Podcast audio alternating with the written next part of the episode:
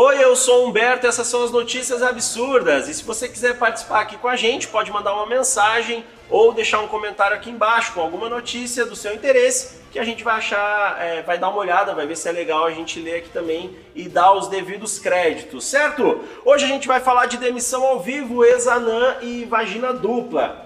É o seguinte, Daniele foi a vencedora do reality show Masterchef Brasil 2020 da Band. Mas não foi só isso que causou a surpresa dos telespectadores, já que a ganhadora é, decidiu pedir demissão do seu trabalho atual ao vivo.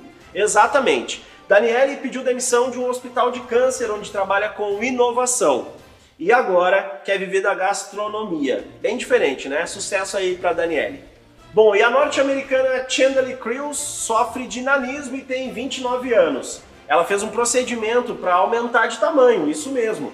Ela declara que sempre teve uma vida tranquila, mas na adolescência começou a se incomodar com coisas simples, como por exemplo sair com os amigos e se preocupar com o tipo de banheiro ou outras acomodações de um restaurante, por exemplo.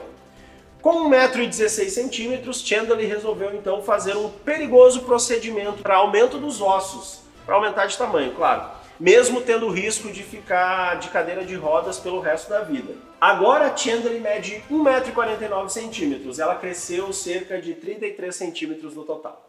Cassandra Bankson, de 27 anos, é youtuber em San Francisco, na Califórnia. Ela tem um milhão de inscritos em seu canal. A youtuber informou que sofre do que chamou de uma anomalia. Útero de elfo é a condição que leva ao diagnóstico que ela possui, que é de ter dois úteros e duas vaginas. Cassandra responde aos seus seguidores e faz questão de falar sobre o assunto. Sobre a parte estética, Cassandra garante que é aparentemente normal, mas seu médico explica basicamente que ao invés de ter um canal normal, a vagina de Cassandra possui duas cavidades menores. Bom, essas foram as notícias absurdas dessa semana. Semana que vem a gente está de volta. Fica um agradecimento especial aqui para o Bar Coimbra, que cedeu espaço para as gravações.